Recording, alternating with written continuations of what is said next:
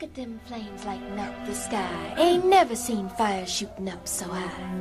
Look, at them flames lighting up the sky. Look at them flames lighting up the sky. up so. I ain't never seen fire shooting up so high. Are you listening, people, to what I'm saying? Because it sure looks to me like them niggas ain't playing. Them niggas ain't playing. Them niggas ain't playing. Them niggas ain't playing. Ever since they passed them civil rights, those fires have been lighting up the nights. And they say they ain't gonna stop till we all have equal rights. Looks to me like them niggas ain't playing. Them niggas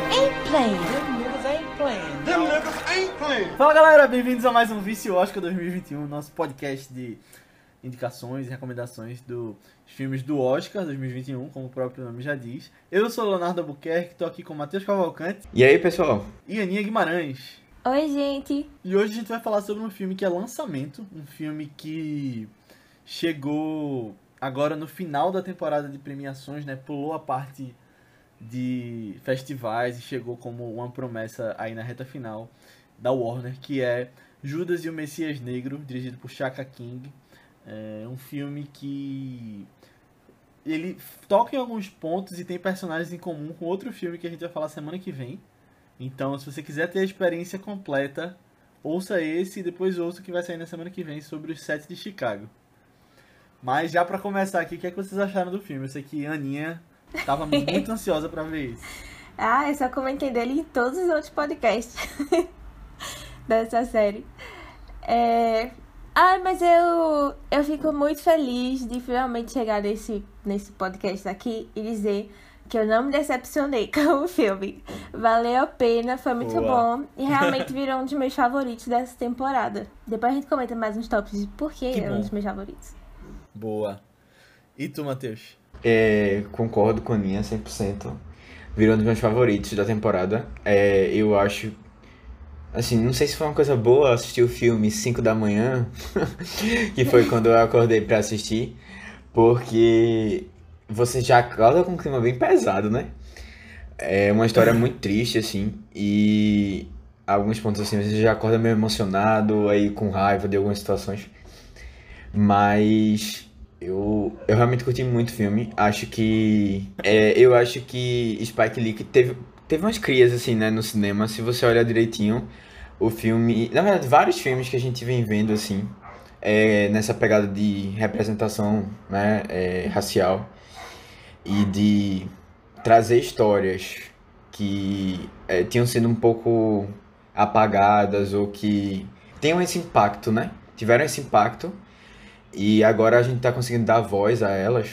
É, eu acho que tem essa influência forte dele, assim, no geral. E eu acho muito legal.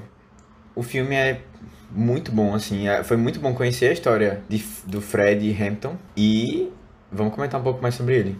Boa. E eu concordo contigo com relação a ter uma certa influência de Spike Lee, até porque em alguns momentos parecia o Infiltrado na Clã. Né? Uhum. De vibe, de história até pelo meio ali. Mas eu achei um filme muito bem dirigido também, concordo com vocês. Que a gente percebe desde o começo, né? Que o diretor é bom. Eu acho que Matheus fez essa, esse comentário em alguns filmes que a gente foi vendo e, e é realmente. é, Você consegue perceber, né? Eu confesso pessoalmente que eu fiquei meio perdido pelo meio do filme, com algumas coisas que estavam acontecendo, é, com relação aos diálogos que eles estavam tendo. Por quê? Eu deveria ter feito o que tu fez, Matheus, ter acordado de 5 da manhã. Porque eu fui terminar o filme de 5 da manhã. eu vi de madrugada e tava morrendo de sono. E aí tinha umas horas que eu tinha que ficar voltando e tal, então eu vou ter que ver de novo em alguns momentos. Em algumas cenas aí, talvez, em algum momento. É, assim, eu, eu, eu talvez tenha sido isso mesmo, porque eu, eu não lembro de alguma coisa muito específica que. É porque. é, Não, mas eu acho que foi, foi isso mesmo. É. Foi um problema comigo. É, mas eu gostei, o filme é muito bom. uhum. E ele é cheio de simbolismo, boas atuações, né? E em alguns momentos até me lembrou, sabe o quê? Os Infiltrados. Ainda mais por Amém. ter Martin Sheen nos dois. Sim, sim. Nossa, e eu até demorei pra reconhecer ele. Eu olhei assim, eu, nossa, esse cara parece Martin, mas será? Porque ele tá todo, sei lá, Não, com uma cara é. muito diferente. Eu vi de primeira porque o nome dele tinha aparecido nos créditos. Aí eu ia procurar, Ah. né? E aí já apareceu. Eu, eu precisei confirmar depois parecido. que era ele mesmo. Mas sei lá, fizeram toda uma maquiagem diferentinha aí nele. É, Mas foi uma surpresa do nada ele como Foi. J. Edgar Hoover. Foi super, não esperava ele no filme. Não esperava. É, sabe uma pessoa que eu não esperava também? Eu esqueci que ele tava nesse filme. Jazz Plemons. esqueci completamente. Ah, sim. Eu gostei de lembrava que lá. ele tava. Não, e ele, eu acho ele um bom ator também, né? O Matt Damon. do novo Matt Damon. Que ele sempre tá fazendo bons papéis e esse ano ele faz logo depois de Estou Pensando em Acabar com Tudo, né? Então ele se É. mantém ali em alta. Papéis fortes também. Uhum. É, eu, eu lembrei, eu lembrei também na hora de, de Os Infiltrados. Eu acho que tem essa pegada também mesmo. Principalmente por causa lá da, da chantagem que a polícia faz, né? Com o cara pra ele. As motivações são um pouco diferentes. Mas no final a gente vê ali esse. Esse, esse infiltrado ali tentando. O Judas, né? Bom, mas a gente vai comentar um pouco sobre isso. É, pois é. É, mas só, só que você tá falando logo do Scorsese aqui, é, eu vi a entrevista, eu vi a entrevista muito, muito legal com o diretor no The New York Times. Tipo, texto corrido assim, normal. E, cara, é muito legal essa, essa entrevista. Eu super recomendo depois. Depois vocês é, peçam o link lá no, no grupo do Vice, no Telegram. Ou é, vão atrás, porque não é difícil de achar, não. E ele fala tanto da carreira dele, é, como algumas referências também. E aí ele fala que ele se inspirava, quer dizer, não inspirava, mas é, ele admirava muito pessoas, tipo, ele cita exatamente assim, Martin Scorsese e Spike Lee. E esse é bem, tipo, uma junção dos dois, né? É muito legal essa vibe mesmo. E ele cita os infiltrados também como uma das referências lá na entrevista. Eu, realmente, velho. Por isso, por isso, sabe? Pegando a base assim, também de um grande filme, se inspirando nele. Ficou, ficou um grande filme, realmente. Gostei muito. Bora falar com spoilers que eu estou animada. Vamos, Boa. vamos. Conta um pouquinho da sinopse do filme, Aninha, pra entrar em spoiler. É, a sinopse bem, bem básica, assim, é que é, tem esse cara, né, que é meio é, malandro, assim, das ruas e tal, que é o William O'Neill.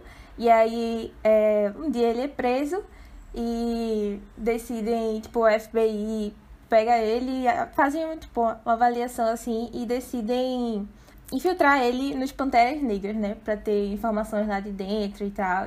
E a gente vai acompanhando o desenrolar disso, né? Como é que ele ajudou aí nessa infiltração. E aí ele começa a se relacionar com o Fred Hampton, né? Que é o grande líder lá, tem uma amizade até. É. E a gente tá vendo desenrolar dessas coisas. E a partir de agora, pessoal, a gente vai entrar em spoilers do filme. Então, fiquem por sua conta e risco. Ou então vão assistir o filme pra depois voltar aqui pra ouvir a gente falando. Isso aí. E já, eu queria já começar falando aqui é, de Daniel Kaluuya, que pra mim é a melhor coisa do filme. Já vamos entrar nos atores aí. É, eu acho que se vai ter alguma chance dele ganhar algum Oscar, já que a gente tá falando de Oscar, né? Vai ser com Daniel Kaluuya em ator coadjuvante. E é muito legal ver o crescimento dele como ator, né? Primeira vez que eu lembro de ter visto ele foi em Black Mirror, naquele episódio da bicicleta.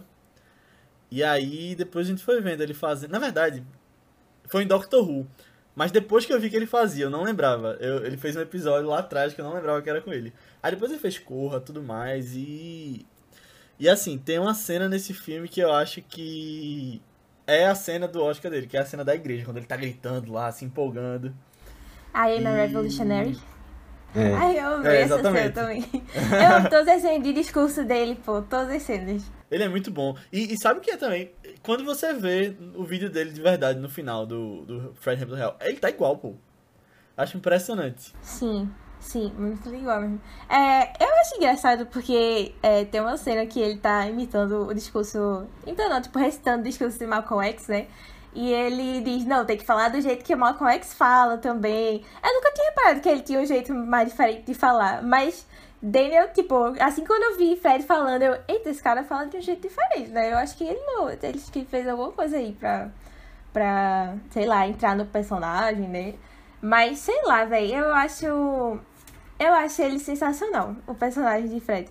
Depois eu fiquei pensando muito, muito sobre ele depois. Depois fiquei. Ele foi uma pessoa que me deu vontade de pesquisar depois. Sobre a vida dele, sobre que, as outras coisas que ele tinha feito, direito, a história dele e tal, sabe?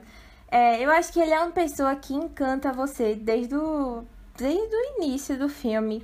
Eu acho que o jeito como ele se comunica é muito incrível, muito incrível. É, ele. ele eu acho que é- ele é uma pessoa que você olha assim e realmente vê que nasceu pra ser um líder, sabe? Ele tem esse jeito, ele é um bom orador. É, e uma coisa que eu vi várias entrevistas e pessoas falando assim dele também é que Fred, ele, ele tinha um dom de se comunicar com qualquer tipo de público, sabe? E eu acho que isso é uma coisa que a gente vê muito forte no filme, né? Ele, ele sabe falar é, com a galera de Panteras Negras, ele sabe falar com os. Como é? Os, os cubanos, porto-riquenhos, sei lá. Ele sabe falar com os rednecks, ele sabe falar assim com todo mundo e convencer eles a seguir essa causa e tal. E. Cara, esse, esse negócio dele conseguir unificar todos esses grupos. Nossa, é. É muito impressionante. Eu não conhecia muito da história dele. É, eu só fui conhecer ele no set de Chicago, na verdade, né? E aí a gente já sabia, por ter assistido antes o set de Chicago, a gente já sabia como seria o fim desse filme, né? Eu já fiquei meio triste assim também, verdade. porque o final foi bem. A morte dele é muito. Muito triste, né? Muito, muito triste. Mas. Verdade. Enfim, é. É, eu não lembrava não da, que ele tava no de Chicago. Obviamente eu não lembrava. Mas é, re- revendo depois de Chicago, aí você faz essa comparação. Agora, assim, é, ele tá muito bem, de verdade. E eu, eu acho que concordo com vocês nessa parte de como ele se comunicava bem. É difícil você encontrar pessoas. é, Já é difícil, né? Ter esse, eu acho que esse, esse dom assim de falar bem. E ainda mais provocar essa união das pessoas. Eu, aquela cena do, do discurso lá na, na igreja, me arrepiei, velho, ouvindo. Eu ficava assim, caramba, que, o que é que isso é? Daqui a pouco eu tava me emocionando com, com, com o discurso, sabe? É, foi muito boa aquela cena. E assim, eu, eu, acho, eu acho legal porque ele, ele praticamente divide a- o protagonismo do filme, né? A gente conhece muito bem o que é que tá se passando por ele, apesar da história principal. É assim, né? Tipo, a gente, um personagem que é apressado primeiro, né? Que, gente, que é levado por último também, não ser ele. Mas a gente tem muitos momentos, assim. Eu acho que um outro momento que eu fiquei muito. é, muito impactado, assim, foi a conversa dele com uma outra senhora lá, que era mãe de um menino que tinha, tinha morrido pela polícia. Também. Puxa, aquela cena ali também. E eu, eu acho. Ele, assim, pareceu ser uma pessoa que. Muito humana, sabe? Porque ele fez, não, eu vou lá falar com a mãe dele. Sabe? Pra dizer assim, ó. é, olhar ela, sabe? E ver assim, dizer assim que tinha um carinho pelo filho e dar uma força assim mesmo, sabe? Eu achei aquela cena muito boa, muito boa mesmo. Uhum. Isso, isso é uma coisa que eu achei muito, muito incrível do filme. Um- sei lá, um diferencial, assim. Eu acho que o filme mostra muita paixão, sabe? É um filme que, pela primeira vez, mostra esses nossos mais politizados com os olhos muito das paixões que ele tem. É, o próprio Fred, você vê que, tipo, ele é muito apaixonado pela causa, tudo que defende, sabe? No final, uma cena que eu fiquei muito, tipo, tocada também foi quando é, ofereceram dinheiro pra ele sair do país, né?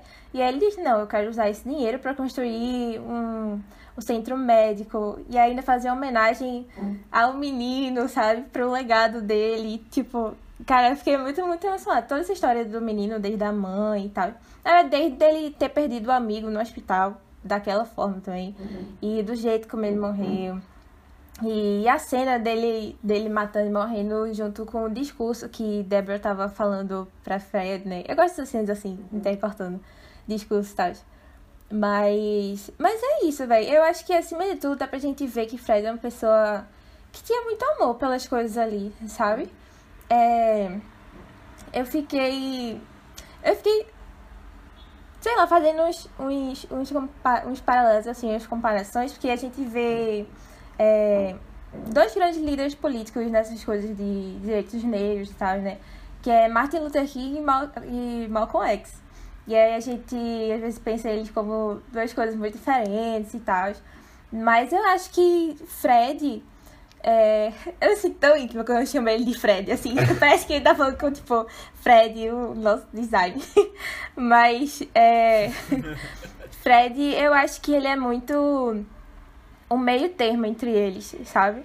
Eu acho que dá pra sentir muito é, o amor dele pelas coisas e tentar, tipo, ele ele não é agressivo pelo jeito também como ele fala. Não é. Tipo, o jeito de. Eu acho que ele, ele até pode pensar assim. É, é porque a gente vê que ele usava violência também, né? Pra, pra se defender. Que nem Malcolm X acreditava, mas assim, né? Como defesa, como defesa, sempre. É, mas quando você pode ver tipo, o jeito de comunicação dos dois, eu acho que são bem diferentes, assim. Até pela ideia de Malcolm X que a gente teve no Uma Noite em Miami, a gente vê que os dois são bem diferentes. O jeito como eles falam da causa também. É, e Fred, eu achei aquele negócio muito tipo. Ah. É, vai conversando com as pessoas boinhas, o jeito como ele tenta convencer elas a entrar na causa. É, eu acho que ele passa muito amor nas ações que ele faz, velho. E e eu fiquei apaixonada por ele. Sério, apaixonada por ele desde o, desde o início, assim. E uma das coisas do filme que eu amei, amei também, porque eu sou super. é, gosto de chipar os casais, né? Mas eu acho que uma das razões da gente ver esse lado tão amor, amorzinho, amor dele, é porque a gente acompanha o relacionamento dele, né? Com a Deborah. E eu acho Sim. tão fofinho desde o momento que eles se conhecem, eles vão se provocando, e ele tímido. eu não sei se ele é assim na vida real, mas eu achei uma graça no filme. Foi muito legal Até. essa parte. Nossa, eu adorava a cena deles juntos, tipo, adorava, adorava. Aí é, É, ela tão também era muito legal, né? É, não, ela. Eu amei, eu amei ela também, eu amei. É, só, só. Ai, dizer que amei ele só me deixa pior. Mais triste, final é. Mais triste. É verdade. De tudo. Agora, um cara que também tá muito bem, a gente falou isso tudo de Daniel Kaluuya, mas o Lakeith, que é o ator principal também, ele tá sensacional. Ele é, ele é muito bom. Eu acho que, assim, desde, você vendo ele em Atlanta, em outros projetos que ele vai fazendo. Inclusive, ele já trabalhou com, com o Daniel Kaluuya, né, em Corra. Mas é sensacional, velho. Eu gostei muito dele. Tem uma cena até que eu me surpreendi com ele, que foi a cena do sonho, que ele atira nele mesmo pelas costas. Tem umas coisas assim que, que acontecem. Mas ele, ele é muito legal. Ele acho que ele faz um trabalho muito bom. Assim, se a categoria de melhor ator no Oscar não tivesse tão cheia, eu acho que ele teria boas chances de entrar. Hoje eu acho que ele não tem tantas chances, mas eu acho que seria super merecido. Ele, ele pelo menos uma indicação. É, eu acho que ele tá a nível qualquer outro bom que a gente tenha comentado aqui, sabe? Inclusive, assim, é, eu, a gente falou muito bem de, de Daniel, Daniel Kaluuya, mas, assim, pra mim ele tá pau a pau tão bem quanto, sabe? E ele é um personagem mais difícil de, de você simpatizar. Porque realmente tem essa dualidade É toda. verdade. Mas, de novo, voltando, aquela cena dele lá no, no discurso da igreja, que ele é observado, né? Aí você vai sentindo o peso e ao mesmo tempo ele tá apaixonado pela causa. Ele passa uma emoção. Ele tá né? apaixonado pela causa, ele tá sentindo triste pelas coisas que ele tá fazendo, mas ao mesmo tempo ele é aquela pessoa errada, sabe? E aí eu fico, caramba, velho. É. Assim, eu não sei, velho. Eu achei esse título muito encaixou perfeitamente, assim, sabe? Eu também. É. Nas coisas assim. admiro. Ai, velho, aí você fica pensando direitinho assim. E aí você vai, vai conhecendo um pouco dele, da, é, da dificuldade dele de, de se aproximar é, dessa vida dele que. Bom, o cara, assim, não, é, não, não tirando nenhum. é, nenhum erro que ele cometeu, porque foram vários, né? né? O cara ganhando ali. Assim, na verdade. Bom, aí o cara tava numa situação complicada, né? Não tinha muitas, muitas escolhas. Escolheu trair é, o movimento. É, na verdade, trair não, assim, ele escolheu, né, ter essa... Porque ele, na verdade, ele não participava, eu acho, do movimento em si. Mas, bom, escolheu essa, essa direção, né, de estar de tá lá como infiltrado. E a gente vai vendo é, ele, com o passar do tempo, realmente se apaixonando pela causa, né? Aí você fica triste E por ele. mostra. é. É, você fica triste por ele, isso vai sendo cada vez mais pesado, assim, com o passar do tempo. É. É, é E- complicado. E quando mostra o que aconteceu de verdade com ele, tipo, anos depois. É, Ele exatamente. entrevista, É. o que ele realmente fez. É pesado. Eu acho que é uma pessoa que. Principalmente porque também, minha gente, aquele final, o final da história deles é um final muito absurdo, assim. Sabe? Eu acho que a- não tem como a pessoa viver muito bem com aquilo, não, sabe? É difícil. Verdade. O, o título do filme, como tu falou, tem todo um simbolismo bíblico, né? Obviamente. E eu acho legal porque ele coloca umas coisas ao longo do filme, né? Tipo, uma das cenas mais icônicas do filme é a da igreja. E ele vai chamando pra essa coisa do título. E você sempre tem aquela aura ali que você já espera que vai ter uma traição no final, né? Por saber que é Judas e tudo mais. E eu achei muito interessante como ele constrói essa tensão ao longo do filme. E, e realmente faz sentido, como tu falou. Agora, uma coisa que eu fiquei esperando é, acontecer na cena final, como tu falou agora, é, para fechar o simbolismo, né? Acabou que não teve. E aí eu percebo que é realmente uma sutileza que ele quis botar. Mas eu achei que na hora que ele vai embora e trai o Messias, ele podia ter dado um beijo na testa dele, algo assim, pra ficar bem na cara, sabe? tipo o beijo que Judas deu em Jesus. Mas É. aí acabou que não teve. Só por liberdade artística do diretor do filme, alguma coisa assim. Mas. Mas deu pra entender. Aham. É. Eu, eu gostei muito do personagem dele. Eu achei até que ele ia ser mais. É, sei lá, vilanizado assim, né? Quando você, quando você vê o título do filme também, você já Uhum. sabe da traição. Mas grande parte do filme eu ainda continuei gostando dele, sabe? Só tinha umas partes assim que você ficava tipo, pô, cara, que merda que você tá fazendo aí, sabe? Você tá jogando uns contra os outros e tal, você ficava com mais raiva. Uhum. Mas depois quando você vê que ele, depois daquela maravilhosa cena da igreja, você vê que ele tá realmente apaixonado, ele também se converteu por todas as palestras de Fred e tal. É, e você vê que agora ele tá sendo manipulado, né, pelo FBI, na verdade, tipo, a gente sabia antes, né, mas eles que são os verdadeiros vilões dessa, de- desse filme, né. É, Aham. é, é muito triste também, eu fiquei com muita dó, assim, quando ele quis sair, depois foi ameaçado e tal. E... Na verdade, as cenas do FBI eu acho bem interessante também. Porque o personagem de Jesse Plemons, ele é, tipo, o ídolo dele no início, né? Do, do Bill. E aí a gente vai vendo... Aí ele vai só decaindo ao longo do filme. Aquela cena do... Do Edgar Hoover perguntando pra ele o que ele faria se a filha trouxesse um negro pra casa. Eu olhava assim... Aí tem umas Meu coisas que Deus, são muito é. revoltantes no filme, sabe? Muito, muito, muito E sabe uma revoltantes. coisa que eu fiquei mais impressionado com essa cena aí, especificamente? Hum. Porque o J. Edgar Hoover era gay, né? Na, na vida real. Isso é verdade. É? Isso é um fato. É. Não sabia não. E, e aí o cara, tipo, com, com outro tipo de preconceito. É, nossa, e em- em- tipo, complicado. Eu lembro de ter. Cara, é que eu fui tudo. Eu lembro de ter visto isso, mas eu achava que era o. O Kamei lá. O, o, o outro diretor, Quem é não? Kamei? Sei lá, o do The Kamei Rule Não, lá. é o Hoover. O nome de ninguém. Ah, não, é, é o outro Jed- cara lá. Mas realmente a gente vê essa questão do racismo entranhada, né? E, e é um absurdo completo a gente ver isso.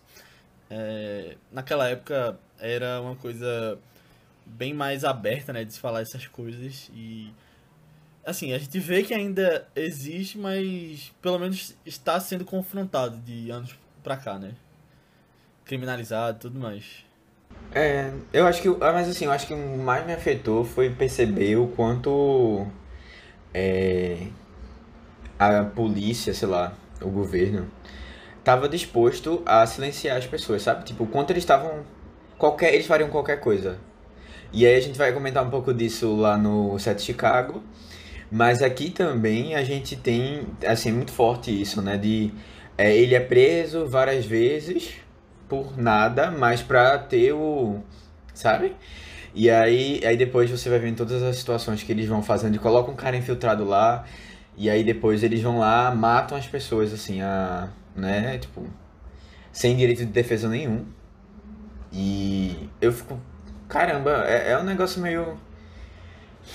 meio difícil, assim, de você imaginar que. Bom, o governo quer uma coisa. não sei, É meio complicado isso, velho. Realmente eu fico É. bem impactado, impressionado. You jail a revolutionary, but you can't jail a revolution. Right. You might run a liberator like Harris Cleave out the country, but you can't run liberation out the country.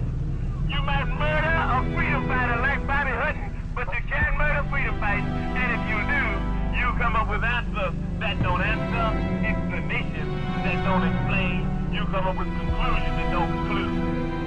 É porque tem uma frase de, de Fred que eu vi algumas pessoas usando na internet e eu gostei muito, muito dela.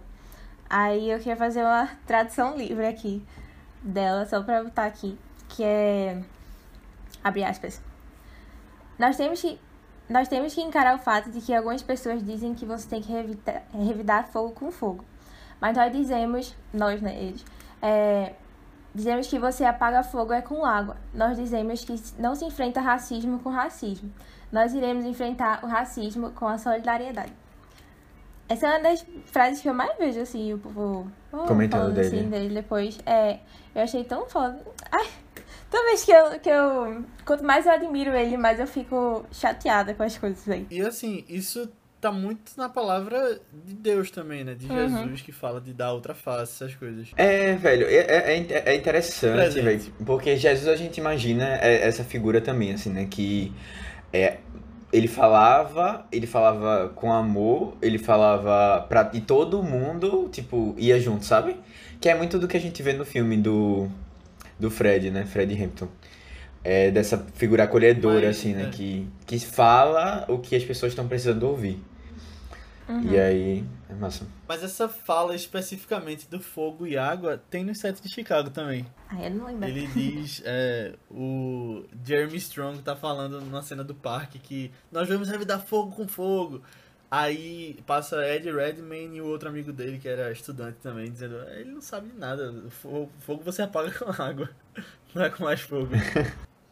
Então pode realmente ter sido retirado dessa da frase frase de dele. Fred Hampton, né? Muito provavelmente. A, a semana que vem a gente vai falar de como o Aaron Sorkin é um roteirista excepcional.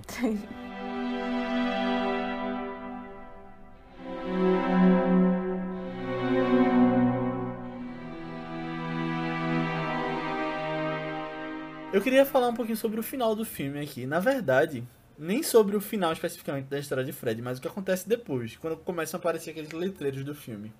Eu achei curioso como eles demoram mostrando o que aconteceu e tudo mais, porque normalmente é bem rápido, né? Que mostra só algumas frases, mas aqui foi quase um curta documentário.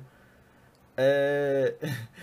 Eu fiquei até instigado pra saber mais da história e das pessoas envolvidas e, e eu achei muito bem feito como foi mostrado, porque o filme termina aí mostra o que aconteceu com a, com a esposa dele, mostra o filho e aí vai mostrando cenas realmente e ficou um, um período longo, achei legal como isso foi feito. Eu adorei também. Porque se não tivesse mostrado lá, eu ia atrás de qualquer jeito. Aí eu fiquei feliz que o filme... Aí já facilitou. Tipo, Fez o teu trabalho É. já, né? Eu acho que o filme... Agora, é. Ele, ele sabe que instigou tanto que, ok, vamos poupar seu trabalho de ir na Wikipédia. Tá aqui um pouquinho sobre o resto das pessoas, sabe? Adorei, adorei. E quem faz isso, na verdade, não pra mostrar a história, mas pra dar um contexto mais forte, Spike Lee, quando ele fez lá no Infiltrado na Clã, coloca aquela coisa eh, das cenas de hoje, né? Mostrando a relação com o que tava acontecendo ali na história. É. Queria falar uma coisa, Matheus. Então, eu, eu gostei muito, eu gostei muito de saber também que o movimento do é, dos Panteras Negras, ele, de certa, não sei se é exatamente igual, mas o filho dele continua, né, no movimento assim. É, eu achei interessante. Eu, pelo que eu entendi, chama de filhotes de pantera, né? É, Uma alguma, coisa co- é, alguma coisa assim, é tipo, parecido. Mas eu achei massa. É, não conhecia, depois eu vou até procurar um pouco mais sobre. E, assim, eu, eu gostei muito dessa cena no final, Léo, mas no começo também. E tem, é, é- são cenas rápidas, mas tem, uma, um- tem umas músicas, assim, tem uma, é tipo um, não é um poema, é tipo um rap, assim, é, que ele vai falando lá, contando do, do, do fogo, inclusive, né, que é, eu consigo ver é, fogo é, no, na- no céu, nas bandeiras, alguma coisa assim, tipo, eu não lembro exatamente como era a frase, mas ficou, ficou muito legal, aquela cena inicial é muito bem feita, assim, a montagem toda. Alguém, algum de vocês sabe dizer se essa que é a música original que tá... Não, Tá sendo é, indicada? eu vi que ela toca nos créditos. Eu não sei se ela toca antes também. Ah, é a dos créditos, verdade. É a dos créditos. Mas eu também não lembro. se É, a dos créditos, é com Her, é, é não, acho que só toca lá no, no final. É. Agora, uma coisa que eu fiquei impressionado quando eu vi, e na verdade eu não sabia disso, só vi quando apareceu nos créditos no finais, né? É que o Fred Hampton só tinha 21 anos quando morreu, né? Pois Quando passou é, velho. Mano, nem me fale. Isso foi outro ponto que quando eu vi eu comecei a chorar também. Porque. Caramba, velho, quando você para pra pensar que 21 anos é mais novo que a gente. E ele teve que passar por tudo aquilo já, toda, toda a história e tão brutal. Caramba, eu, eu fiquei. Ah, eu fiquei me sentindo pior ainda quando eu vi isso da idade dele. Me deixou muito, muito, muito impactada mesmo. Esse, Caramba. esse negócio de gente que morre jovem já é algo que me impacta muito. Mas, sei lá, todo o jeito como foi feito. E, e você vê como ele era uma promessa, né? Ele era muito jovem e já conseguia mover daquele jeito as pessoas. caramba. Assim, eu vou passar o filme todo falando dele e. Af, meio chateada assim depois, porque. Af, é muito triste mesmo lembrar das coisas, velho. É muito. É Não, muito é, revoltante, é muito revoltante. Lembrar das coisas. E num nível de liderança que ele tinha, se você projetasse aí para o futuro que ele podia ter, sei lá, ele podia virar presidente dos Estados Unidos, uma coisa assim. Não duvido, não duvido. Não, e, Quando e tipo fica assim, pensando em tudo que poderia ter sido. é, aí eu acho que aí torna tudo pior, sabe? Porque você imagina, é, É, volta, quando você pensa volta assim, pra aquilo, né? Tipo, a galera fez questão de silenciar, a gente não vai, não vai resolver se ele for preso de novo, sabe? Não vai resolver se a gente destruir o local que ele tá, que ele, é, duas vezes, sei lá quantas vezes for necessário. É, e aí a coisa, você vai vendo, tipo, eles estavam dispostos a fazer tudo, qualquer coisa, né? Pra, pra deixar o cara... Porque eles, sab, eles sabiam do, do potencial mesmo, né? De movimentar a massa que ele tinha. E ninguém queria aquilo, né, solto por aí. Uhum. Mas. Tu falou de, deles destruindo o quartel-general lá dos Panteras Negras, né? E uma cena que eu gostei muito foi, foi a reconstrução dele. Eu achei muito bonitinho mesmo. Esse negócio das pessoas se juntando pra reconstruir lá. E o, e o Bill, ele era um dos que tava mais à frente disso também, né? Eu achei. É, assim, né? De certo modo, culpa dele também, parte da culpa é dele, mas você vê que ele também tava, tava triste com a situação e tava tentando ajudar lá também. Mas. Ai, e Fred chegando depois e vendo tudo reconstruído. Foi tão bonitinho. É. Sei lá, é muito daquilo que ele falava, né? Onde há, onde há pessoas, há poder. E ele ia falando. Sei lá, eu acho que o filme. Acho que o filme trata muito bem esse negócio de. É, como. Como, como ele mobiliza todo mundo. Eu acho que isso é uma das cenas que mais dá pra ver isso. É, eu acho legal, assim, e, e a gente vê a população de próxima, né? Ela, Uhum. ela ficou chateada com tudo aquilo que aconteceu do tiroteio, né? Porque é, foi uma coisa revoltante, né? É, e a população do lado gritando e tal. E aí depois você vê eles ajudando. E assim, eu, eu, dá pra sentir como, como isso tá próximo das pessoas, mesmo que to, nem todo mundo esteja naque- lá militante forte, sabe? Mas é uma coisa que chega, chega em todo mundo, porque, tipo, tá falando delas, né? E aí, é, de uma maneira ou outra, eles estão tentaram lá ajudar um pouco, achei, achei massa. É, muito bonito. Mas sim, antes, antes de finalizar, não sei nem se vai finalizar, mas enfim. É, eu, queria, eu queria comentar um pouco do diretor e da jornada dele, assim, até chegar nesse filme, porque eu achei muito, muito legal. É, ele conta essa jornada na entrevista do, do New York Times, que eu comentei no início desse podcast, né? E eu queria falar um pouquinho dela aqui pra vocês e eu recomendo de novo, né? Recomendo muito que vocês vão lá e leiam ela depois, porque obviamente tá muito mais completa e com as palavras das pessoas envolvidas, né? Mas esse, esse diretor, Chaka King, eu até parei pra ver depois se já tinha visto algum filme dele, porque eu gostei tanto desse filme, né? É, e ele não fez muitas coisas, não, na verdade. Esse é o segundo longa dele. É, ele, nessa entrevista, ele fala que a recepção nos festivais do primeiro longa dele não foi muito boa. E aí ele ficou meio ah, chateado com a vida, assim e tal. É, e no, no Festival de Sundance de 2013, ele conheceu ninguém mais, ninguém menos do que Ryan Coogler. O diretor que a gente já falou aqui, de Pantera Negra, de Creed, né? Enquanto ele ainda não tinha feito esses grandes sucessos, enquanto ele ainda estava em é, aquele filme que o Matheus gosta, é Fruitvale, Fruitvale, Fruitvale Station. Fruitvale. é, Fruitvale Station, sabe? Tipo, iníciozinho de carreira também. É, os dois se deram... Inclusive, Matheus, tu podia trazer pro vice esse filme. Ah, tá? eu não sei, minha gente, você é tão, é tão doloroso, velho. Caramba, eu fico mal, velho. Eu fico mal, de verdade, com esse filme. É meio Ai. pesado. Aí a gente já tá comentando de algumas coisas aqui, vamos dar um tempinho que depois a gente comenta dele. Tá certo. Depois, no futuro. Mas diz, Aninha. É... Sim, aí eles se conheceram nesse festival e eles viraram, tipo, amigos, sabe? Viraram, se deram bem logo de cara. É, fizeram parceria até hoje, né? Porque Ryan Coogler é um dos produtores desse filme. Não sei se Aham. viram também. É. É, e aí. E aí Ryan Coogler, enfim, depois despontou aí, né? Fazendo vários filmes muito bons. E ele. E o diretor, o King, ele teve a ideia do filme lá pra 2017. Ele não tinha feito muito mais coisas não, né? 2013 pra cá. Aí em 2017 ele teve a ideia é, e fez o roteiro. E aí é, ele mostrou pra Ryan, né? Dizer, ah, e aí, o que, que tu acha e tal? Aí Ryan super amou. Porque ele assim, né? Ele é tipo diretor independente, pra chegar em Hollywood ia ser meio difícil e tal. É, fazer filmes grandes, né? Aí Ryan super amou. Ele disse, ah, vou produzir. Aí eles foram atrás de financiamento. É, foi todo um, uma ajuda, assim, da comunidade dentro do audiovisual, sabe? Eu achei muito legal. Eles, depois que, assim, Ryan que chamou os, os grandes atores também do filme, né? Ele já tinha trabalhado com Daniel Kaluuya antes, do Pantera Negra e tudo mais. É, e aí, eles, eles tinham que ver questão de distribuidora também, né? Foi bem difícil para eles ver quem é que ia distribuir o filme e tal. E eles só conseguiram com a Warner, porque é, a vice-presidente senior da produção lá era uma mulher negra, e aí ela amou essa ideia do filme também, né? É uma das poucas mulheres negras nesses cargos de executivos, por sinal. E aí, quando eles foram fazer é, as primeiras. É, como é que fala? É, as primeiras assistidas, assim, sabe? Das pessoas. As exibições, né? Do público. É, as primeiras exibições do filme, eles mostraram justamente pra quem? Pra Barry Jakes e Ava DuVernay, que também são outros grandes nomes, sabe?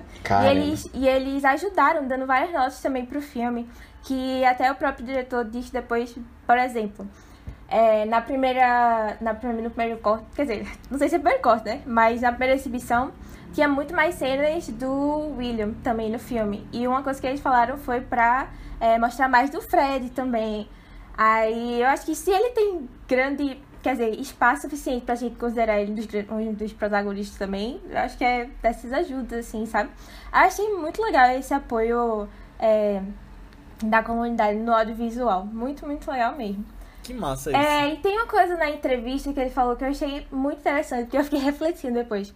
É, porque eles eles estavam muito preocupados. Eles foram falar, tipo, mas o, o Ryan. Acho que isso foi o Ryan Coogler que falou na entrevista.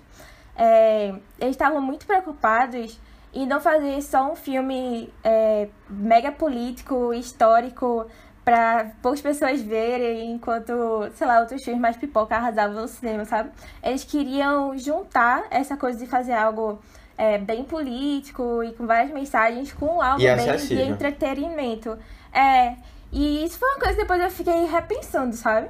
Tipo, essa essa temporada de premiações, a gente viu vários filmes bem políticos. Bem políticos que são muito é, textão, textão, textão, textão aqui o tempo todo, não sei o quê. E eu acho que apesar desse filme ser bem político também, ele tem um ar diferente dos outros. Eu não sei se vocês perceberam mais assim. Tipo, pelo menos os discursos políticos dele não, não, não, não me cansaram. Assim, sabe? Que nem outros que, apesar de eu ter gostado muito, você sentia aquele negócio que era só discurso aqui, atrás de discurso ali, não sei o que, sabe? Aí eu fui pensando, eu achei bem interessante mesmo. Talvez isso tenha sido alguns outros. Porque, tipo, tinha as cenas de discursos, né? Mas tinha outras cenas, é, não sei, mais, mais é, de ação, mais tensas também no filme, sabe? É, nossa, eu, gostei muito como ele. Como ele juntou Dosou isso tudo, daí. né? Uhum. É, eu acho que realmente ficou muito bom essa, essa, esse balanço aí que ele fez pro filme. Eu, eu acho massa, velho. É, é, eu curti, eu concordo, eu acho que é um filme bem equilibrado, assim. Apesar de que eu, de eu sim- É porque eu também é uma história real, né? Aí isso acaba, eu É. acho que trazendo um pouco. é, fazendo com que ele seja mais político também. Não sei.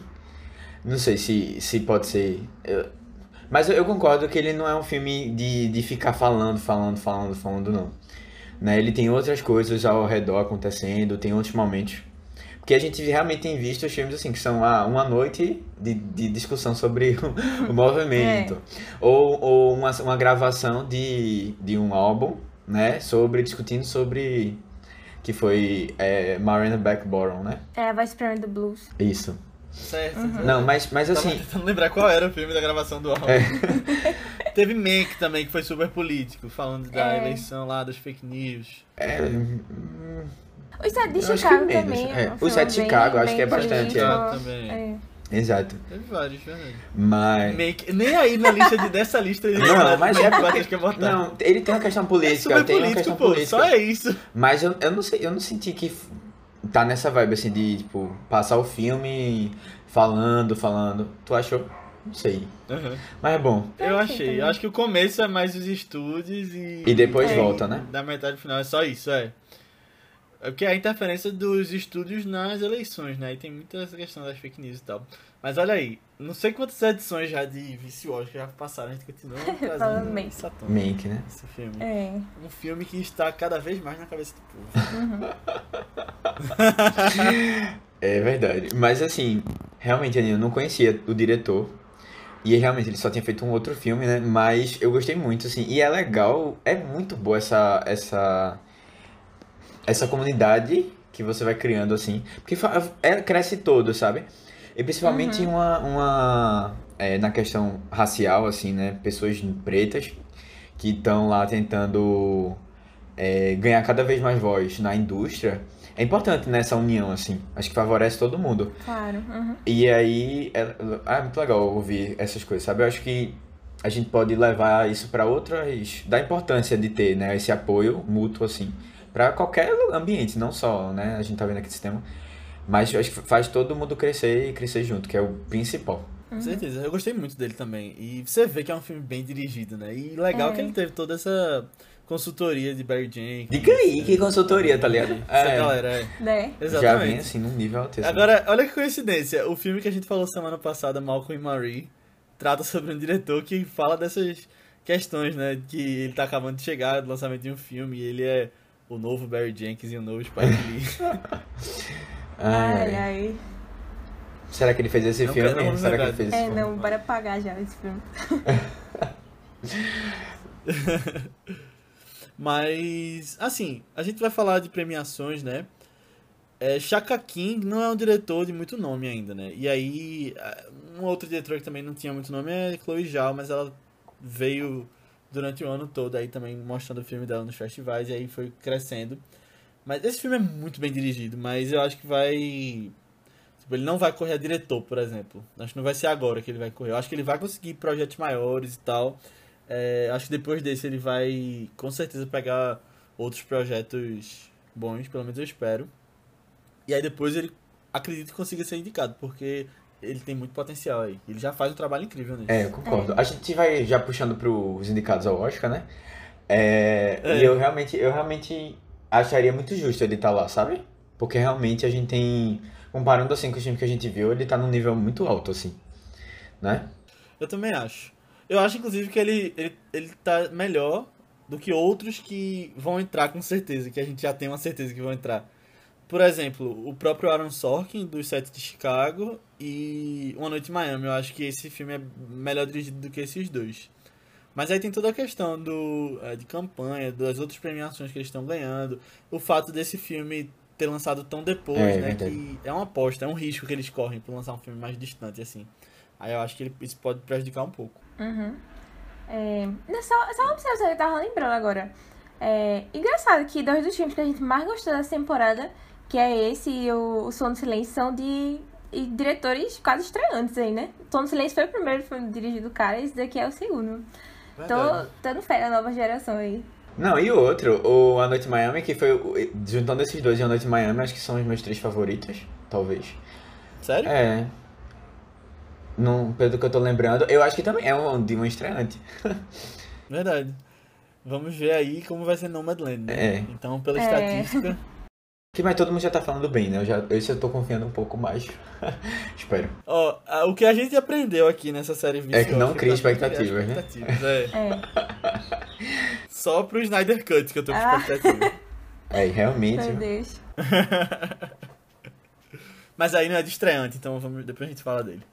E não é pro Oscar, né? Ou é? Ele não tá elegível, Não, não, pode né? não, porque. Ah, não, é. É não, porque já é, é, re- le- tipo, é- eles estão refazendo algumas coisas do filme que já lançou em 2017. Poxa, uma pena ele não ter entrado não antes. pode né? chegar nele. Então o Jared Leto, infelizmente, não vai poder ser indicado pelo Coringa dele no próximo Oscar. Poxa. Caramba. And this is what it feels like.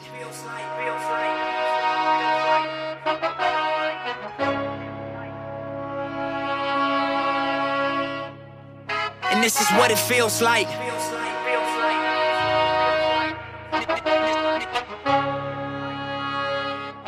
Mas já que a gente entrou nessa conversa sobre premiações, eu acho que a gente pode começar a falar das categorias que a gente acha que Judas e o Messias Negro podem entrar. Trouxe algumas aqui, vamos fazer aquele esquema, né, de eu dizendo e, e se vocês forem quiserem complementar com alguma. Já de baixo pra cima, né, menos importantes, eu acho que melhor canção original Uhum. é a dos créditos. É, tem, como a gente tem poucas canções esse ano, né, de relevância, assim, eu acho que não, não vai ter problema pra entrar em uma indicação, pelo menos. E é massa, é uma música legal. E eu acho que, assim, essa é uma das que mais tem chance de entrar das categorias. Uhum. É o nome de. Eu não sei se vocês conhecem a cantora, mas ela já tá bem. faz, faz bastante sucesso ela. E ela inclusive teve no Rock in Rio, no último Rock in Rio, assim. Mas Her, ela- eu, eu conheço pouco, assim, mas ela é bem, bem famosinha lá. É, o, a categoria de ator. Quad, calma, vamos falar de ator e ator coadjuvante. Calma, já, tu, já, tu acha que ator- não vai mais nenhuma categoria técnica? É. Eita, caramba.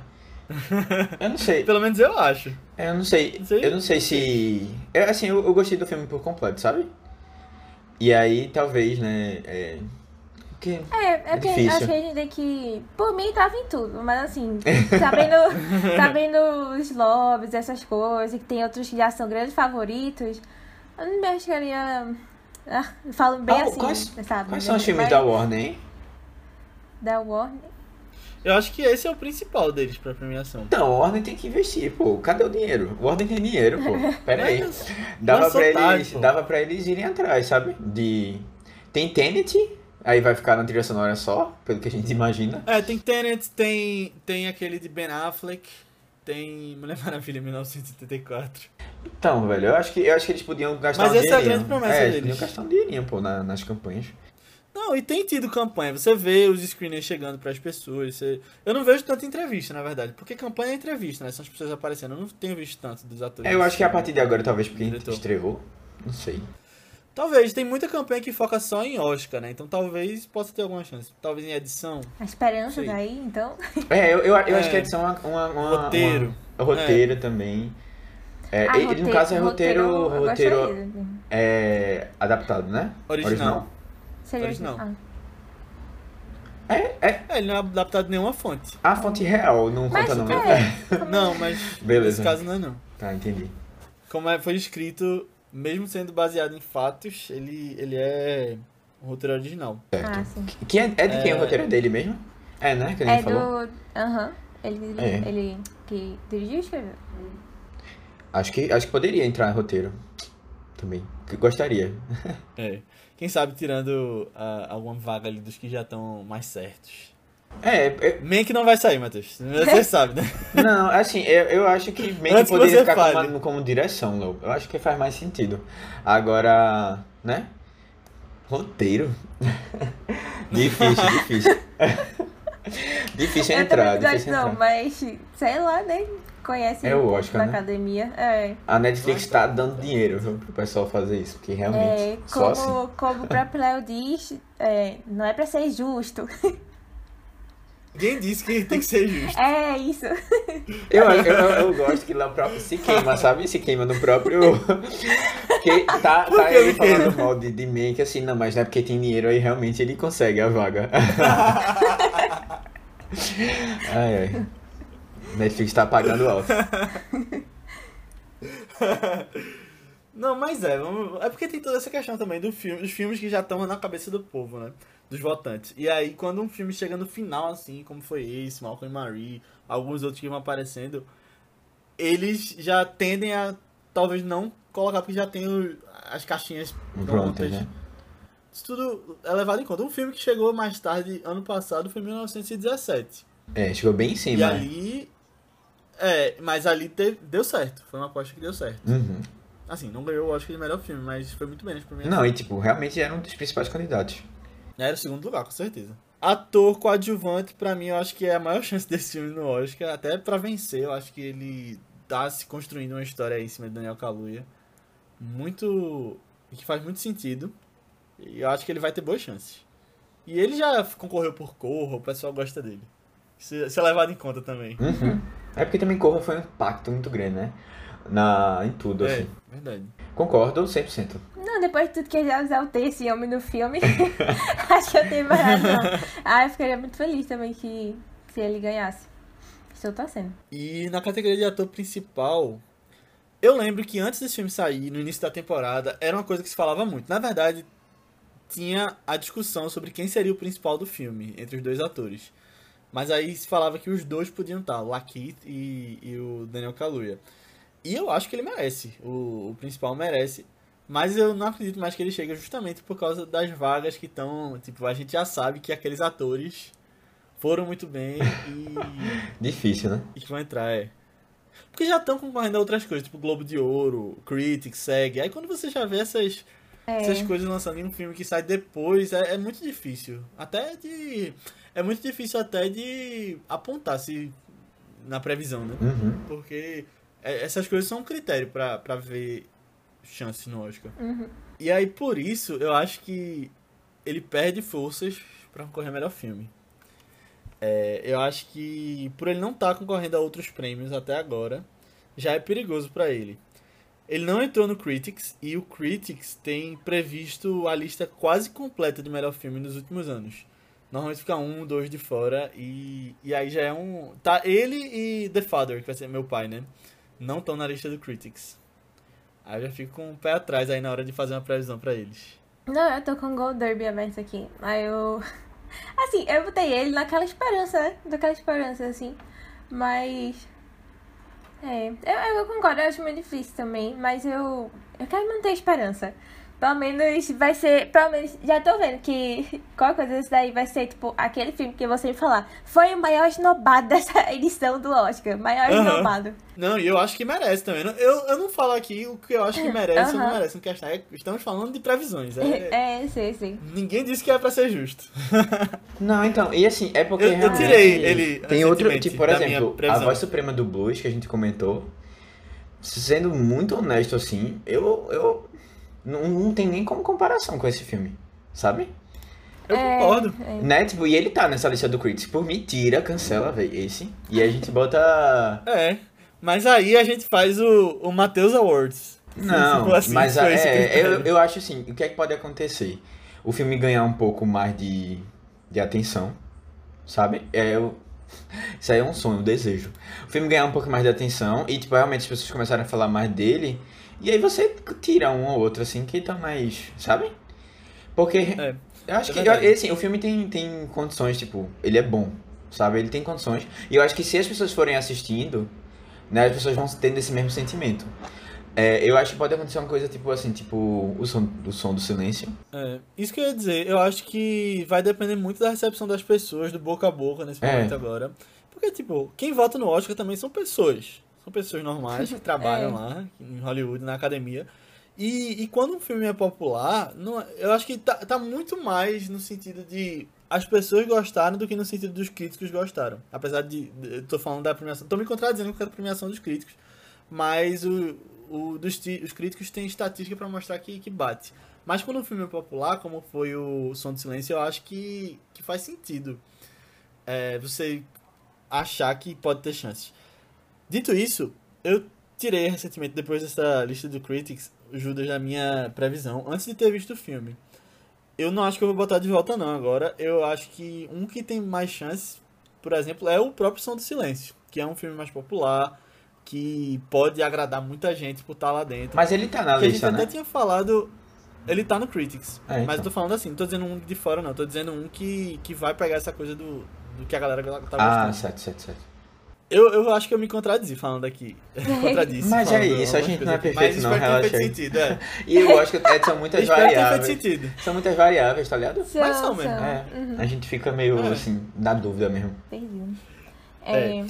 O importante é que a gente não precisa de Oscar pra gostar de um filme, né? Você É. pode gostar, tendo ele. É, É verdade. E de qualquer jeito, independente, a gente vai propagar mais esse filme na época do Oscar. Eu mesmo vou. Eu Ó, vou não entrou, Boa. mas Se esse você quer ver um daqui é filme, você quer ver um filme, você vê esse aqui, é. Eu vou falar isso. Mas sobre entrar em Oscar, ele pode acabar entrando, porque tem alguns que, que entram sem entrar nesses outros. Normalmente tem surpresas. Quem sabe esse ainda vai ser uma surpresa. Eu gostaria de ver. Mas eu acho que ele perdeu força por isso. Se ele tivesse lançado, sei lá, em novembro ou em dezembro e tivesse entrado em algumas premiações da crítica de antes, talvez ele tivesse bem mais forte agora pra, pra essas chances. Teria entrado no Globo de Ouro, talvez. Pois é. Acho, tem, acho que é, é ser bem objetivo, assim, com algumas coisas, sabe? Não, mas o Globo de Ouro. Fazer as previsões. Vou nem comentar. Então, O- Globo porque, de Ouro. é porque a, a categoria principal eu achei a mais cagada de todas. De verdade. mas bom, É. Globo de Ouro tem todo um um rolê, né? modelo diferente de votação. Não, é porque é menos gente, não são as mesmas pessoas que votam, mas ele dita algumas tendências para a temporada, principalmente com relação a discursos, quando você vê que uma pessoa fez um discurso forte no Globo de Ouro, ela com certeza vai se fortalecer para concorrer ao próximo prêmio e pelo próximo, e ela pode ir chegando até o Oscar. Tem alguns anos que todas as todos os prêmios nas categorias de atuação são ganhados pelos mesmos quatro, né? Então, Normalmente, a gente diz que. Muita gente diz, na verdade, que o Globo de Ouro não é tão forte, mas ele, ele é a primeira premiação televisionada, né? Então ele tem essa, esse impacto. Uhum. E aí. É. Triste que esse filme não, não está lá também. Assim, não tá lá na categoria principal, né? Que. É, só em ator, né? E música. Uhum. Ele também não. Eu acho que ele não tá no SEG de elenco. Zene, diz aí, diz aí, diz aí. Oi? Não, eu tava. Tava pensando agora no elenco, sabe? Que tu falou aí. Aí eu tava lembrando, porque eu gostei tanto deles. Até os que apareciam um pouco assim, Menos, eu né? acho que é. me impactaram também. E teve um menino que eu demorei a reconhecer, mas depois Que é eu tive que pesquisar Euphoria, pra né? ver. É, que é o cara de Euphoria. Eu fiquei, nossa, é aquele boy, não acredito. Ele é. Ele é tão péssimo, mas pelo menos ele tá ótimo aqui. Adorei ele também. Uhum.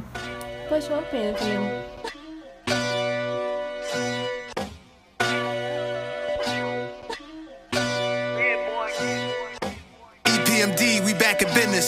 Visualize what it is, not what it isn't. We at the mafia table next to the kitchen. Eating Michelin star, counting the millions. Então é isso, pessoal. Chegamos ao final da nossa discussão sobre Judas e o Messias Negro, esse filmaço que foi a última aposta aí da Warner para o Oscar. Espero que vocês tenham gostado. Se você gostou, manda para alguém que curtiu o filme, alguém que você acha que pode curtir o filme, alguém que gosta desses temas e, e adoraria estar lendo mais sobre isso que o filme pode ajudar. E você pode falar com a gente, com feedback sobre o episódio, sugestão de próximos filmes, comentários sobre o filme, lá no nosso grupo do Telegram. A gente já citou algumas vezes aqui. E é só pesquisar por ViceBR no Telegram. É um grupo que está cada vez mais cheio. A gente está conversando direto, fazendo sessões de filmes com eles. E. E a galera é muito legal lá e tem ajudado bastante com feedbacks pro Vice. Então, entre lá também pra ajudar a gente. E o pessoal adora comentar as premiações lá também. Adora. Fala lista de favoritos, fala, ah, tal filme da premiação, vai ter mais chance, tal categoria. É uma comunidade bem nossa vibe aqui, basicamente. É, exatamente. E você também pode falar com a gente nas nossas. Você também pode falar com a gente nas nossas redes sociais do Vice, que são ViceBR, no Twitter, no Instagram, no Letterboxd, que a gente tá desde recentemente.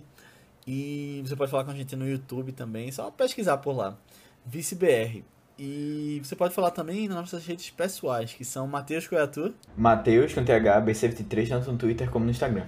Aninha, No Instagram eu tô como underline Guimarães e no Twitter Marvelous MS Ana. Isso, eu tô como Léo A. Albuquerque, tanto no Twitter quanto no Instagram. Mas antes da gente ir, eu vou falar sobre o filme da segunda que vem, que conta a história de um rapaz da Califórnia que vive normalmente com a sua namorada e seus amigos na escola, até que um valentão chega na cidade, ele se muda com a mãe e acaba com a alegria de Johnny.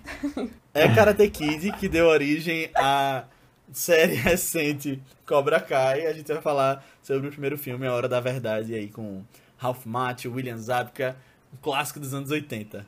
Ele tá disponível na HBO e na Netflix também. Então assistam lá pra ouvir a nossa discussão na segunda. E a gente vai ter a participação de Giovanni Araújo, que a gente conheceu recentemente, e ele tá no grupo do Telegram. E na sexta que vem, como a gente tinha dito antes, a gente vai continuar nesse mesmo tema. E qual vai ser o filme, Matheus? É um filme que não é surpresa pra ninguém, a gente falou aqui bastante nesse podcast especificamente. verdade.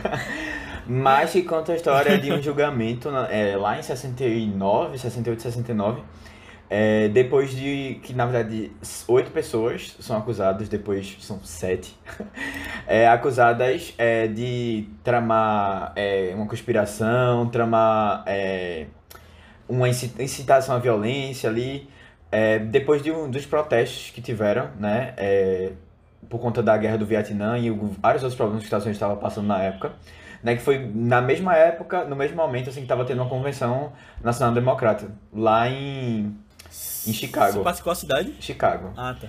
E aí, bom, é, são os, é os sites de Chicago, filme que é da Netflix e que é do Aaron Sorkin. Então, assistam o filme. Eu acho que talvez você já tenha assistido. A gente, inclusive, fez uma sessão com o pessoal do Vice há um tempo atrás. Foi, foi muito legal. E o filme chegou na- nas premiações, né? Então a gente vai comentar dele aqui. Isso aí, pessoal. Então assistam lá e até semana que vem. Tchau. Tchau, tchau.